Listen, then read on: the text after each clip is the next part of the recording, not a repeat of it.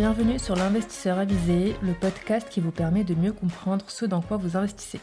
Je suis Zineb directrice crédit et responsable de la sélection des opérations que nous finançons depuis plus de 6 ans chez Wisher Dans ce podcast, je décrypte avec vous les différents placements financiers et immobiliers du marché pour devenir vous aussi un investisseur avisé. Aujourd'hui, j'ai le plaisir de recevoir Laurent Acide, président de GoToImpact, plateforme qui propulse les entreprises vers une transformation écologique rapide, s'alignant sur la taxonomie européenne qui impacte toutes les activités professionnelles. Bonjour Laurent. Bonjour Zinel. Laurent, bah, merci de nous faire part de ta présence aujourd'hui. Euh, pour démarrer, est-ce que tu peux te présenter rapidement, nous parler un peu de ton parcours et ce qui t'a amené justement à occuper le poste aujourd'hui que tu as? Merci, merci de votre, votre invitation. Donc moi je suis un, expert de, ce qu'on appelle l'intelligence des marchés, qu'on a appelé euh, en France l'intelligence économique. Et euh, depuis toujours, euh, notre mission a été d'éclairer en fait les, marchés de croissance pour nos clients, de leur offrir ce qu'on pourrait appeler le coup d'avance. On prend souvent des, exemples comme, comme Kodak et Nokia en disant ils n'ont pas vu quelque chose d'important arriver. Euh, pour moi, c'est devenu un contre-exemple, puisque en fait, il y a des milliers d'entreprises qui n'ont simplement pas vu des marchés qui ont impacté leur activité. Ils ne sont pas morts pour autant, mais, pour autant, elles, ont, euh, elles sont passées euh, à côté d'un relais de croissance intéressant. Donc finalement, qu'est-ce qu'on a fait? Je vais le dire en, quelques mots, parce que vous allez voir comment ça peut être important en fait sur notre sujet d'aujourd'hui. On a modélisé les marchés et on a identifié finalement les prismes de lecture qui permettent de comprendre comment les marchés sont impactés par des influences extérieures. Quelles sont ces influences extérieures aujourd'hui? Il y a quatre euh, euh, révolutions industrielles, en quelque sorte, qui se produisent en, en même temps. Ça ne s'est jamais produit dans l'histoire. La première, qui est déjà largement engagée, mais finalement on n'est pas encore au bout de ça, c'est la transformation digitale. La deuxième, c'est la transformation écologique. La troisième, c'est la transformation par les modèles économiques, qu'on appelle en anglais les business models. Et la quatrième, c'est la transformation sociétale. Les, consommateurs eux-mêmes changent structurellement. La société change structurellement. Donc, qu'est-ce qu'on a fait, nous? On a construit un modèle d'analyse de ces marchés. Et au travers de l'analyse des milliers d'innovations qui sortent chaque année par nos outils d'intelligence, eh bien, on est capable de dire, eh bien, on voit comment ces innovations-là révèlent les marchés qui arrivent. Et donc, on va le voir sur notre sujet d'aujourd'hui, la taxonomie européenne dont on va parler fixe un cadre de cette euh, révolution euh, écologique euh, qui impacte toutes les activités. Donc justement, pour démarrer ce podcast, l'idée c'est de mieux comprendre la taxonomie européenne depuis quelques années, les investisseurs ont redoublé d'efforts pour intégrer le changement climatique et plus largement la durabilité dans leurs décisions d'investissement et le mode d'allocation de leur portefeuille. Donc c'est aujourd'hui un sujet, tout ce qui est écologique est un, sujet qui est clairement dans l'air du temps pour euh, l'ensemble de la société, euh, donc au niveau économique ou sociétal. Tous les efforts euh, que font tout un chacun se heurtent cependant à un manque de certitude largement partagé sur la durabilité environnementale des différents types d'investissements et des activités économiques. L'adoption de la taxonomie européenne marque une étape importante dans la transition vers une économie durable et respectueuse de l'environnement. Donc pour commencer, est-ce que tu peux nous expliquer ce qu'est la taxonomie et d'où provient ce terme? Bien sûr. Alors la taxonomie, en fait, la signification du mot taxonomie, c'est une classification classification des activités qui sont considérées comme étant durables.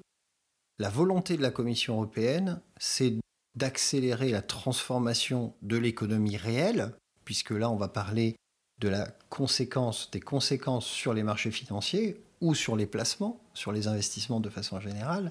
Mais il faut bien comprendre que la volonté de la Commission européenne, c'est de fixer un cadre incitatif, assez contraignant, pour encourager les entreprises à convertir leurs activités.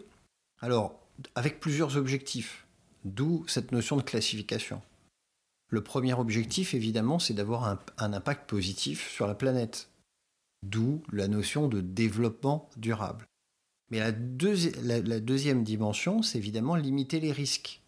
évidemment, si on parle de placement, si on parle d'investissement, qu'est-ce qu'on va chercher à faire? On va chercher à mettre des investissements sur des activités non risquées. On gère du risque quand on fait de l'investissement. Et la Commission européenne a dit, ben, euh, si vous voulez investir de l'argent, investissez-les sur des activités durables qui vont présenter moins de risques.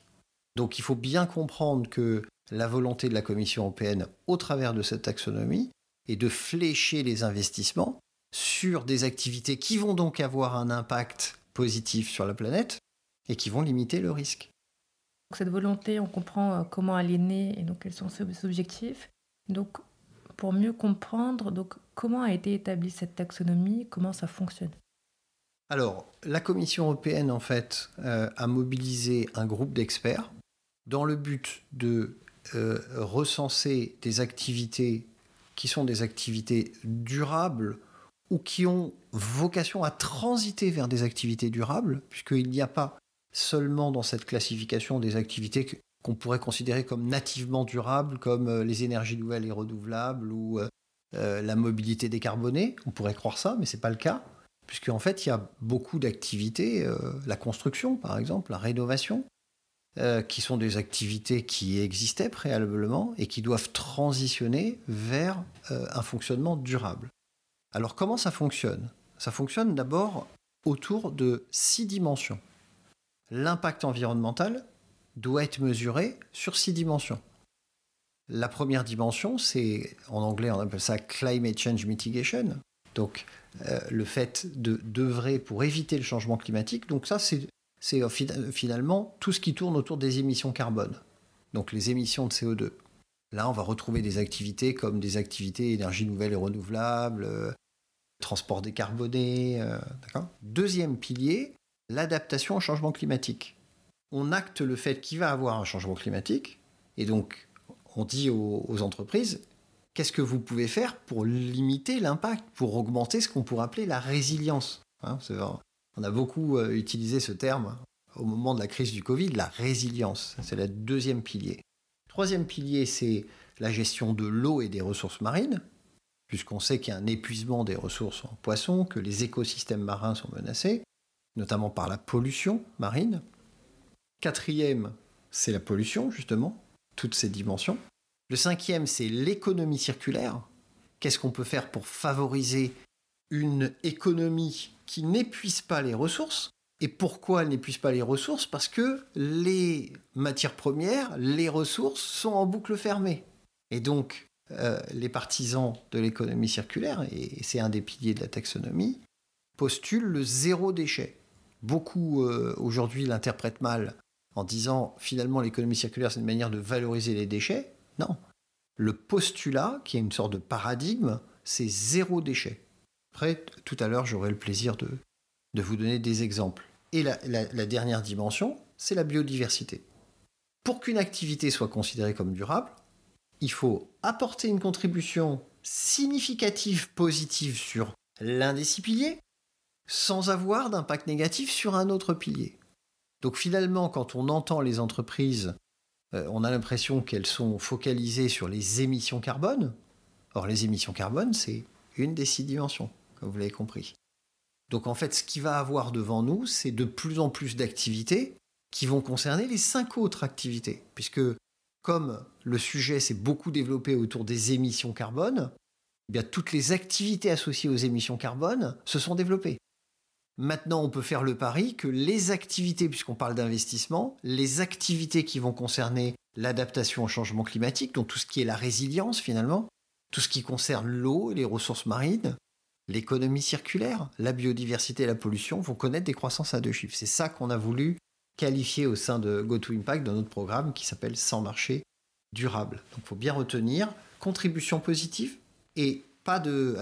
l'expression en anglais do not significant harm, c'est-à-dire n'est pas d'impact négatif, ce qu'on a appelé très longtemps les externalités négatives.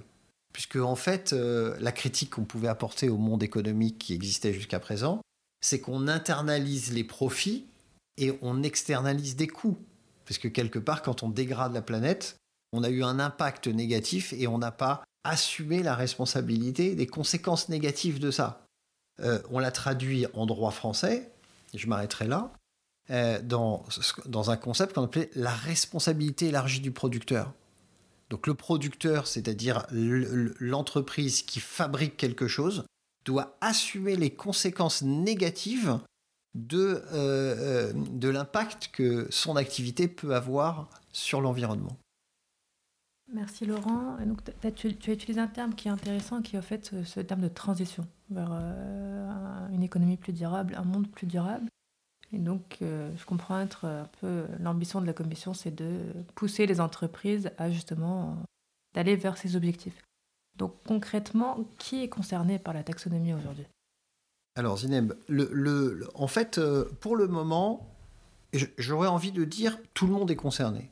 Maintenant, qui est soumis à l'obligation Donc ceux qui sont soumis à l'obligation, c'est les grandes entreprises, les entreprises de plus de 500 euh, personnes, des effectifs supérieurs à 500 personnes, qui sont déjà soumis en fait à la publication euh, du reporting extra-financier.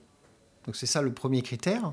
La deuxième euh, population qui, a cette obligation, c'est l'ensemble des établissements financiers, et notamment les sociétés de placement et d'investissement. Et par ailleurs, troisième type de population, c'est les États qui, dans le cadre de leur programme, doivent tenir compte de cette taxonomie. Donc les entreprises, en fait, elles sont soumises à publier le pourcentage de leur chiffre d'affaires, des CAPEX, donc des investissements et des OPEX, c'est-à-dire des coûts d'exploitation, le pourcentage des activités qui sont dites alignées, c'est-à-dire des, des, activités qui respectent le cadre défini dans la taxonomie européenne. Et pour les établissements financiers, de placement, d'investissement, eh ben, elles doivent publier chaque année, euh, dans le cadre de leur reporting, le pourcentage dans leur portefeuille d'actifs qui respectent la taxonomie. Donc chez Good to Impact, justement, vous avez développé des outils et des méthodologies pour aider les différents acteurs justement vers cette transition, donc à passer euh, à l'action plus rapidement et permettre donc de combiner dans leur business model impact euh, et rentabilité. Est-ce que tu peux nous parler un peu plus de votre action au quotidien? Bien sûr. Alors, vous avez compris que notre métier, en fait, c'est d'éclairer euh, les marchés de croissance et d'aller jusqu'à la création d'offres innovantes. Donc évidemment, comme je l'ai expliqué tout à l'heure, la transformation écologique des activités, c'est une révolution industrielle. comment se caractérise une révolution industrielle? Pourquoi il faut prêter attention à ça? Une révolution industrielle, en fait, vous oblige à revoir la totalité de vos processus de production ou de fonctionnement et la totalité de vos offres. Donc c'est quelque chose de tout à fait particulier, une révolution industrielle. Ce n'est pas une évolution. On n'est pas en train de parler d'une innovation on est en train de parler de quelque chose qui va impacter la totalité des modes de fonctionnement des entreprises. Donc je vais peut-être pour, euh, pour, je vais le faire de façon très rapide, vous donner une illustration de ce qu'on a fait, parce qu'au travers des exemples, on comprend toujours mieux. On a la chance d'avoir des, clients fidèles depuis très longtemps, et, donc euh, je, je, déjeunais avec la dirigeante euh, d'une filiale d'une grande entreprise internationale qui est leader dans son, dans son secteur. Et je, je, je, l'ai alerté sur l'arrivée de la taxonomie européenne. Puis voilà, il, il se passe ça. Jusqu'à présent, les entreprises étaient plutôt dans une logique de politique RSE. Et comme j'ai l'habitude de dire, politique RSE, c'est, c'est du nice to have. Regardez, on est vertueux, on fait plein de choses, on a même des, des mesures inclusives, euh, et on, et on, met des hôtels à insectes dans nos jardins. Euh, d'accord? Donc, c'est à cause de ça qu'on leur a reproché de faire du greenwashing, de surcommuniquer autour de finalement des, actions qui n'impactent pas leur activité, parce que 98% de leur activité, ça continue à être du business as usual. Bon, je ne parle pas dans la mobilité où le coût est parti, dans le bâtiment où le coût est parti également, mais sur le reste de l'activité, l'essentiel de l'activité continue à, fonctionner comme elle fonctionnait avant. Et donc je déjeune avec elle et je lui dis voilà ce qui se passe. Elle entend, on avait pas mal travaillé ensemble, elle me dit je sais que tu as raison. Le seul problème c'est que mes clients ne nous le demandent pas. Nos clients ne nous le demandent pas. C'est concret ça au moins. Je lui dis euh, c'est vrai, sauf que le jour où ils vont te le demander, tu pourras pas répondre. Donc soit, soit tu fais quelque chose dans l'anticipation pour être prêt au moment où ça va arriver. Et là, c'est pas la vision d'un expert qui à un moment donné s'est réveillé un matin en disant il faut aller vers la transformation écologique. C'est pas, pas ça. C'est une réglementation européenne qui a été actée, qui a été votée avec une obligation réglementaire, on appelle ça la compliance. Donc vous allez être obligé de le faire. Et elle me dit peut-être, mais j'arriverai pas à mobiliser mes équipes parce que nos clients ne nous le demandent pas. Alors à ce moment-là, je lui ai dit, je prends date. Le jour où ça arrivera, vous allez perdre un gros contrat. Et c'est parce que vous allez perdre un gros contrat, intéressant en termes de financement et, d'investissement de politique d'investissement. Parce qu'en fait, c'est au, moment où les choses vont se cristalliser que les gens vont se dire Ah mince, mais on n'avait pas vu ça. C'est intéressant, ce, moment de bascule, parce que c'est ça notre métier, c'est d'avoir le coup d'avance en disant il y a une bascule qui va se faire. Et pour être prêt au moment de la bascule, c'est maintenant qu'il faut le faire. Donc, euh, quelques mois plus tard, elle m'appelle, elle me dit Ça y est, c'est arrivé. Ah bon, quoi? Elle dit ben, On a reçu un appel d'offres énorme d'un de nos plus gros clients. Ah bon, et alors? Eh bien, le directeur commercial est arrivé dans son bureau et lui dit Tu as vu l'appel d'offres? Je ne donne pas les noms, c'est pas, pas important. Bah oui, on a reçu l'appel d'offres et euh, ben, on a un problème. Ah bon? Quel est le problème? Dans cet appel d'offres, le dernier paragraphe, c'est Nous demandons à tous les candidats d'expliquer comment 100% de leurs prestations respectent les principes d'économie circulaire. Comme vous l'avez compris, c'est le cinquième pilier de la taxonomie. Alors elle, la patronne de la filiale, lui dit Et alors? Il dit On est mort. Et donc ils ont répondu Ils n'ont pas eu l'appel d'offres. En plus de ça, ils étaient en défensif, c'est-à-dire qu'ils étaient déjà chez le client, donc ils ont perdu un client important, ils n'étaient même pas en offensif. Et à ce moment-là, bien sûr, elle, s'est dit, mais Laurent, il m'avait parlé de ça. Donc, euh, quand elle m'a appelé, elle a dit, on commence demain. Oui, puisque c'est sur l'incapacité des entreprises à être dans l'anticipation. De la même manière que si, je parle du véhicule électrique, il faut, je ne sais pas si vous le savez, il faut, il faut 7 ans pour faire un, un véhicule from scratch. Vous faites un nouveau véhicule complètement nouveau, il faut 7 ans. Sauf que si vous vous replacez en arrière, euh, il y a 7 ans, c'était quoi le marché du véhicule électrique dans le monde? 0,01%. Donc imaginez dans les, dans COMEX des grands constructeurs automobiles, on doit mettre des milliards là-dedans, mais ça pèse quoi ce marché? Pas 0,1%. Mais on va mettre des milliards sur un marché qui pèse 0,1%. Sauf que quand le marché a effectivement décollé, il y avait un temps incompressible pour, pour, euh, pour euh, construire, pour concevoir les véhicules, faire tous les crash tests, euh, et, puis ensuite faire la commercialisation, les mettre en production, faire la commercialisation. Et maintenant, vous vous retrouvez dans une situation dans laquelle le groupe Volkswagen, qui est le premier numéro 1 ou numéro 2, a reconnu le patron qui s'est fait licencier là récemment qu'il avait au moins 3 à 5 ans de retard sur Tesla. Et c'est pour ça qu'on l'a licencié. Donc vous voyez bien que derrière cette notion de taxonomie, je parlais de risque tout à l'heure, c'est il y a des entreprises qui vont comprendre la nécessité de l'accélération. Donc imaginez pour les gens qui font des placements, et, des entreprises qui vont être prudentes, vont dire on, va parce que bon il faut mettre il faut mettre des milliards sur la table, hein, on est sur des processus longs. Donc maintenant, si je reprends l'exemple que, je, citais de comment on peut prendre le sujet, on est arrivé, on a dit quelles sont les, solutions qui sont mises en œuvre pour satisfaire les clients dans ce domaine d'activité? On a regardé, on a listé quelques, entre, entre 20 et 25 activités différentes. Et sur ces 20 à 25 euh, euh, solutions, on a recherché des solutions durables pour remplacer les solutions existantes par des solutions plus vertueuses.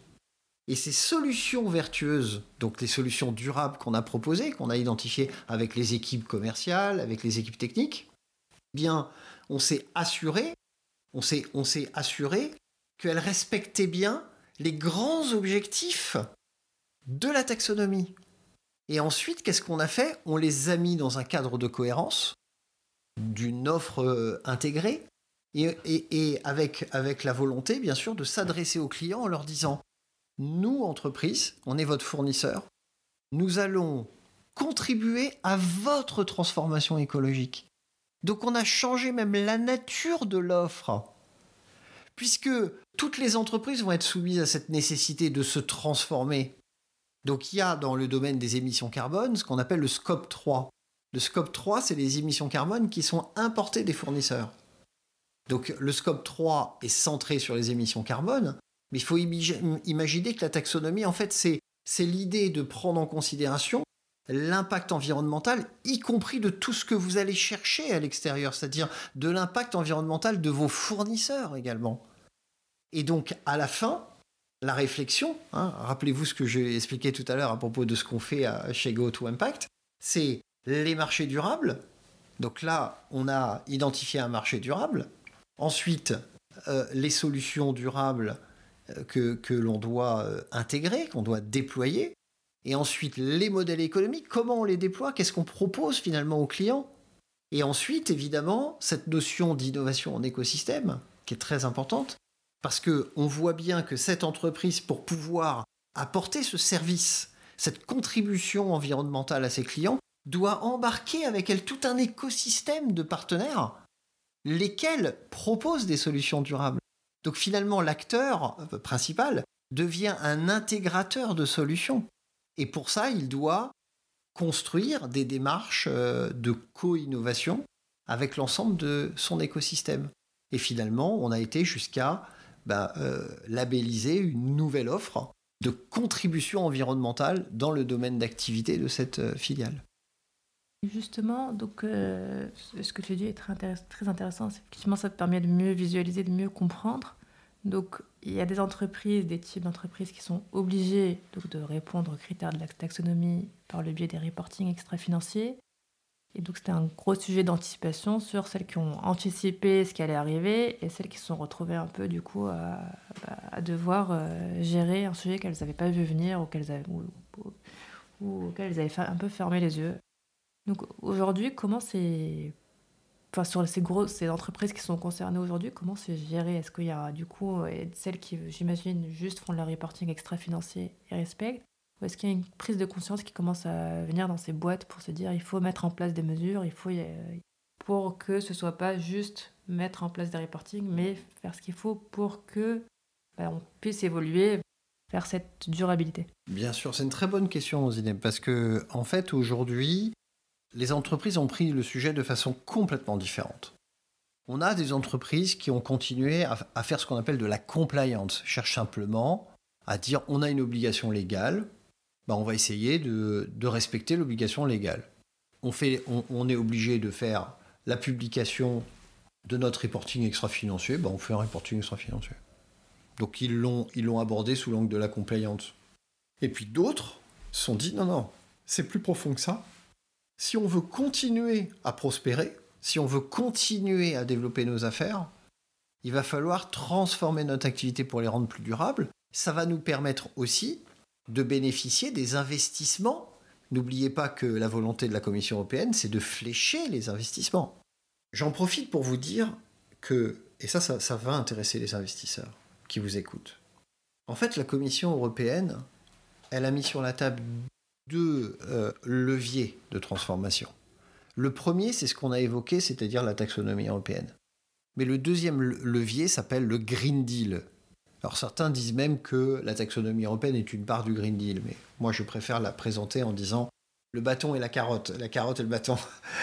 c'est-à-dire la taxonomie est surtout cadre extrêmement contraignant qui va coûter très cher, parce que transformer les activités du, euh, pour les rendre durables, ça va coûter très cher.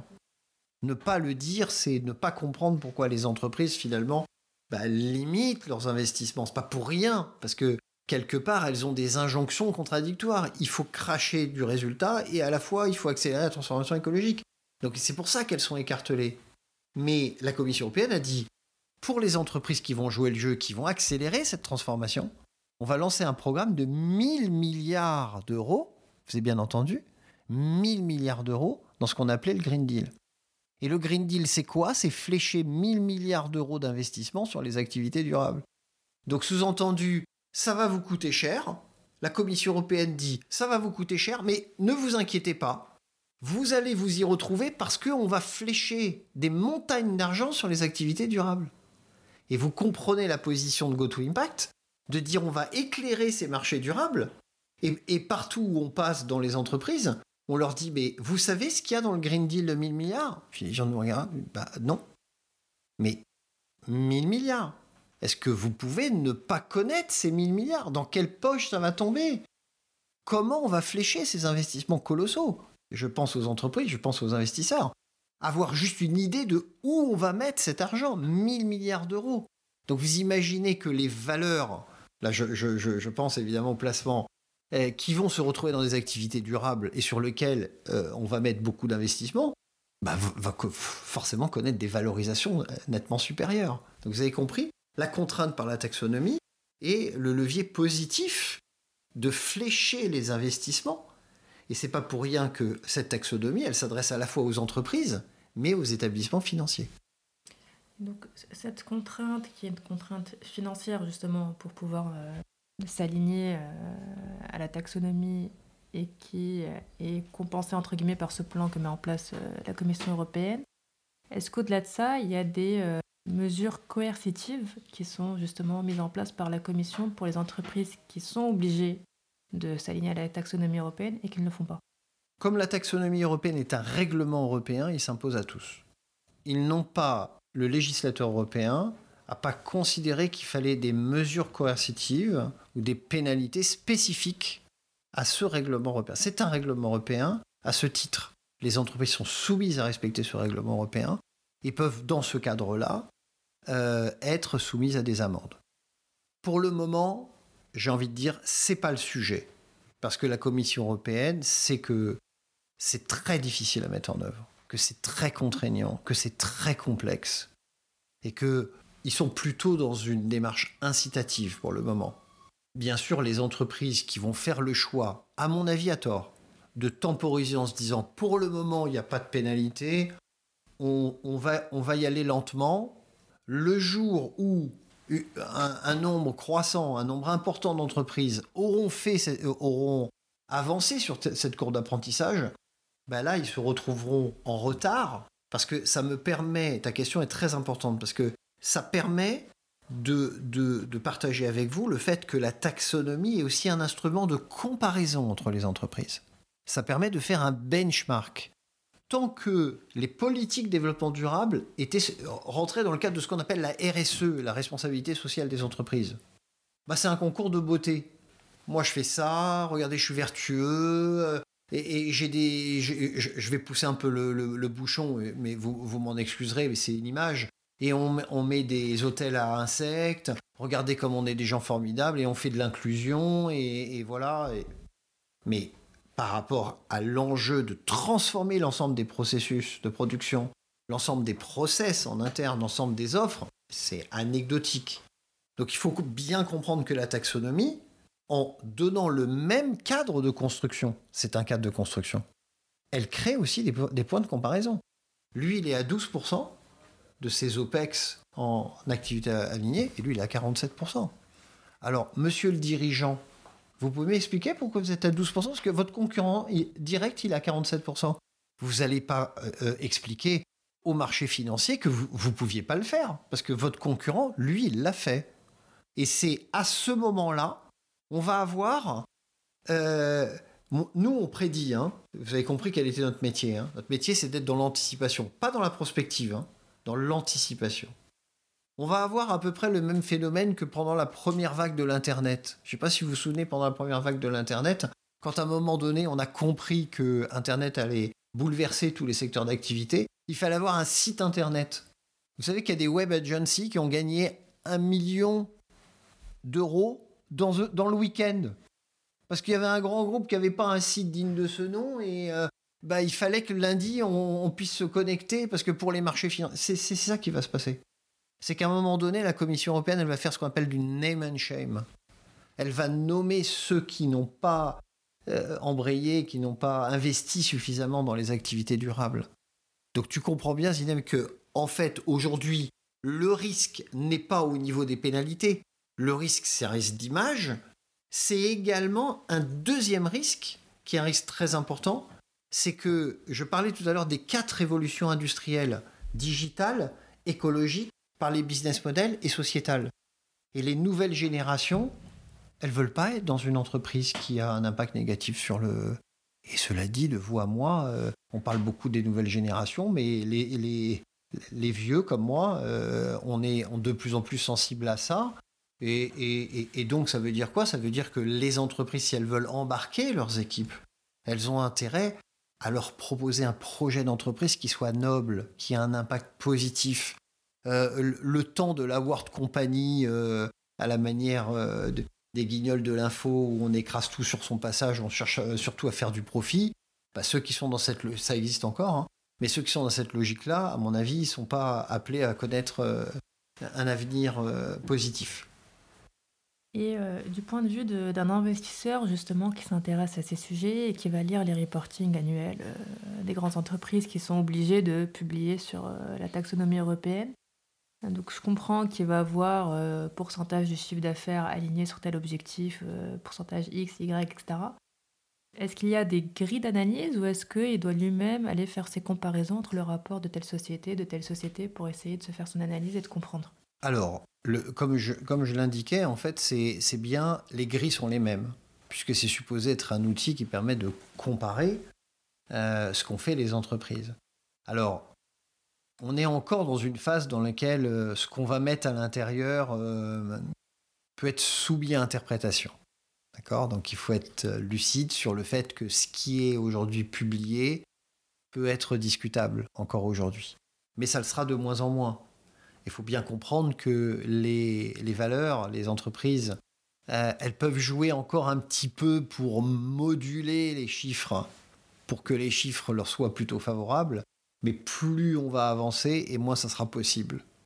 Donc, pour les investisseurs, il y a un point qui est très important, c'est que les, les fonds d'investissement ont investi beaucoup de ressources pour comprendre comment était construite la taxonomie européenne et pour chercher à interpréter euh, le reporting extra-financier publié par les entreprises. Euh, on a dans des, dans des grandes banques sur des places financières comme euh, le Luxembourg, des banques qui ont des, équipes de 15, 20, 30, 50 personnes qui travaillent que là-dessus. Donc vous voyez bien que les acteurs qui sont en, en, situation de donner une expertise sur l'engagement réel d'une entreprise en matière de transformation écologique et pour être compliante vis-à-vis de la taxonomie européenne, leur niveau de knowledge, leur niveau de connaissance augmente. J'en profite pour euh, parler d'un programme auquel on a été associé, qui a été lancé par la Caisse des dépôts et consignations. Donc vous savez que le, président euh, Lombard euh, a été reconduit dans ses fonctions et a décidé un investissement de 100 milliards d'euros dans la transformation écologique.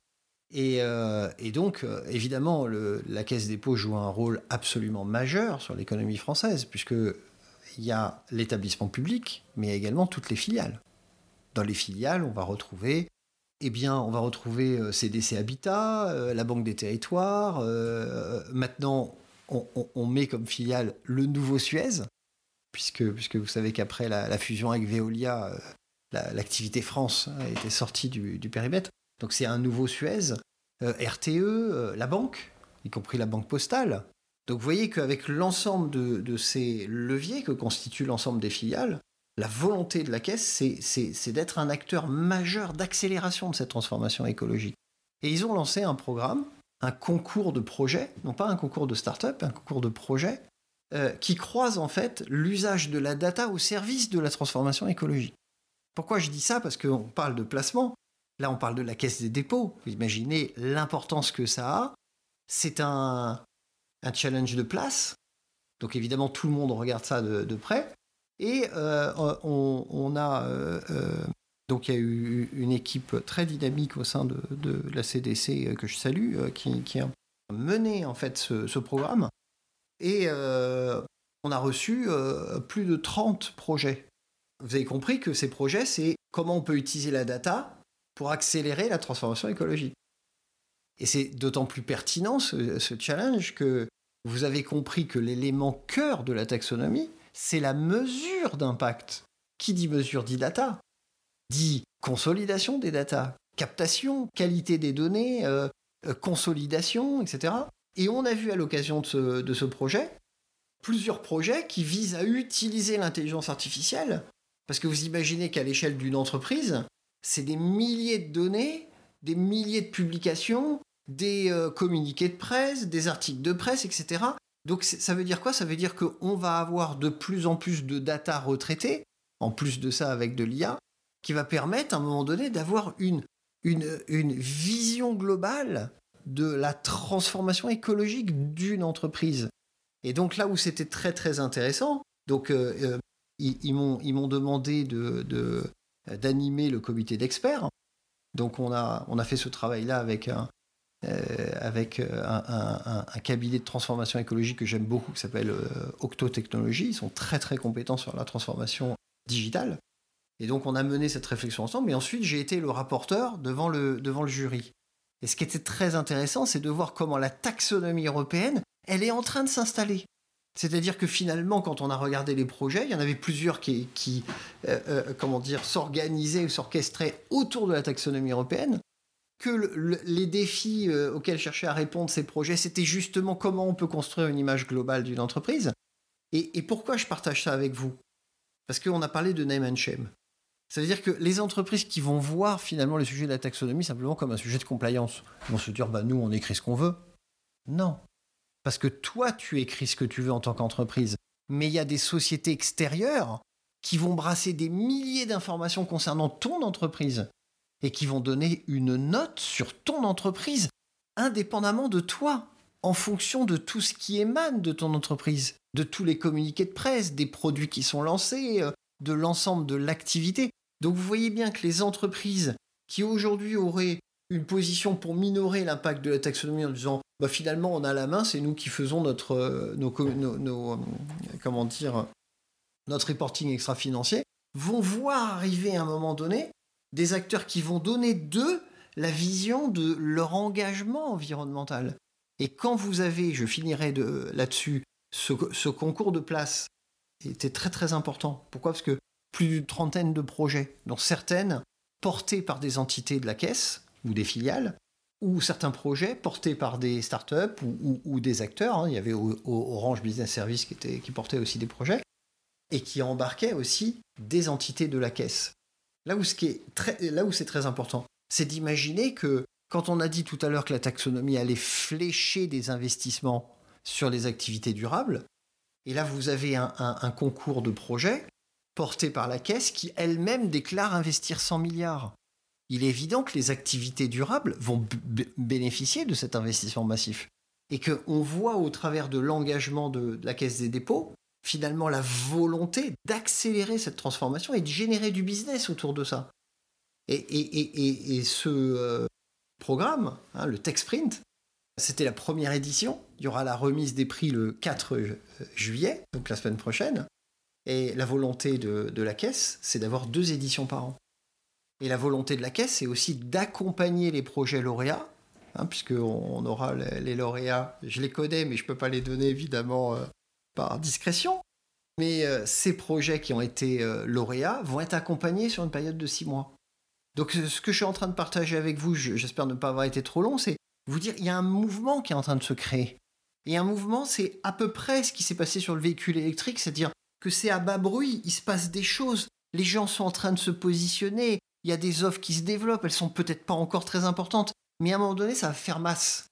Et là, les grandes entreprises qui auront, et on, en a rencontré, hein, qui ont dit nous, euh, le sujet taxonomie, euh, c'est un sujet de reporting, euh, on fait le reporting et puis on passe à autre chose. Et puis un jour, on va leur dire, il y a une société qui a consolidé 20 000 documents qui émanent de votre entreprise. Vous êtes à 5% mais votre concurrent, on a appliqué les mêmes, les mêmes euh, ratios et ils sont à 70%. Et là, mesurez bien ce que je vais vous dire. Je vais vous dire quelque chose, ça va faire très très mal. Et ça va faire très mal dans la valeur. Imaginez le jour où ça va arriver, à votre avis, va se passer quoi sur le cours de bourse de l'entreprise? Quand on va dire que cette entreprise-là, sur, sur une notation qui vient de l'extérieur, pas ce qu'elle aura fait elle, mais la vision qu'auront eu des gens qui vont utiliser l'intelligence artificielle pour brasser toutes ces données, les redispatcher, les retraiter, etc., automatiquement.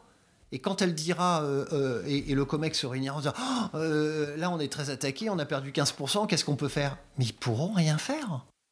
Parce que transformer l'activité d'une société internationale, ça prend des années. Et vous comprenez cette notion de risque maintenant? Vous comprenez la volonté de la Commission européenne? La, volonté de la Commission européenne, c'est on assèche les financements des activités qui ne sont pas durables. Et, on, crée un outil de comparaison. Et grâce à cet outil, ce, benchmark, cet outil qui permet de comparer les entreprises, on fait du name and shame. On va les tuer. Parce que c'est une volonté euh, euh, euh, aussi de promotion des activités durables et de ceux qui vont s'engager, mais il y a quasiment une volonté de destruction de ceux qui vont pas jouer le, jeu. Merci Laurent. C'est effectivement plus clair donc de finalement de voir qu'il y a cet aspect externe aux entreprises avec la société et tous les finalement tous les acteurs qui gravitent autour qui sont là et qui vont jouer aussi un rôle euh, assez important dans, cette transition et dans cette évolution des mesures et des politiques des entreprises. Euh, peut-être pour conclure rapidement et faire un peu le lien avec Wisher Bonds. Chez Wisher Bonds, on propose à nos investisseurs justement d'investir dans des projets immobiliers, de marchands de biens, de promoteurs ou de foncières immobilières. Et donc si on fait le lien entre l'immobilier et la taxonomie européenne, comment cette taxonomie européenne peut influencer euh, l'immobilier et les investissements dans l'immobilier au cours aujourd'hui et au cours des prochaines années? Bah, là encore, c'est une très bonne question parce que, euh, en fait, euh, le secteur de l'immobilier va être sans doute l'un des deux secteurs les plus impactés à court terme par la taxonomie européenne. Vous savez que la réglementation oblige maintenant les propriétaires à faire euh, donc une, évaluation de performance énergétique du bien et qu'en fonction de certaines lettres, et on est sur une trajectoire de plus en plus contraignante, que les lettres les plus euh, les passoires thermiques ne pourront plus être ni louées ni vendues. Ce qui fait qu'on parle en ce moment d'opportunités liées à ceux qui sont dans les lettres borderline en quelque sorte euh, et qui se disent qu'ils ont intérêt à se départir de ces biens le plus rapidement possible. Donc on parle d'une décote déjà de 15 à 20%, parfois plus, euh, sur des passoires thermiques qui seraient juste borderline, puisque en fait on est sur une trajectoire qui fait que progressivement bah, c'est les lettres de moins en moins énergivores qui, seront exclues du marché. Donc là, l'impact est direct pour le coup, hein, puisque là, c'est une réglementation qui va, qui va interdire la location d'un bien. Donc si vous ne faites pas la rénovation thermique, bah, vous ne pourrez simplement plus le, louer.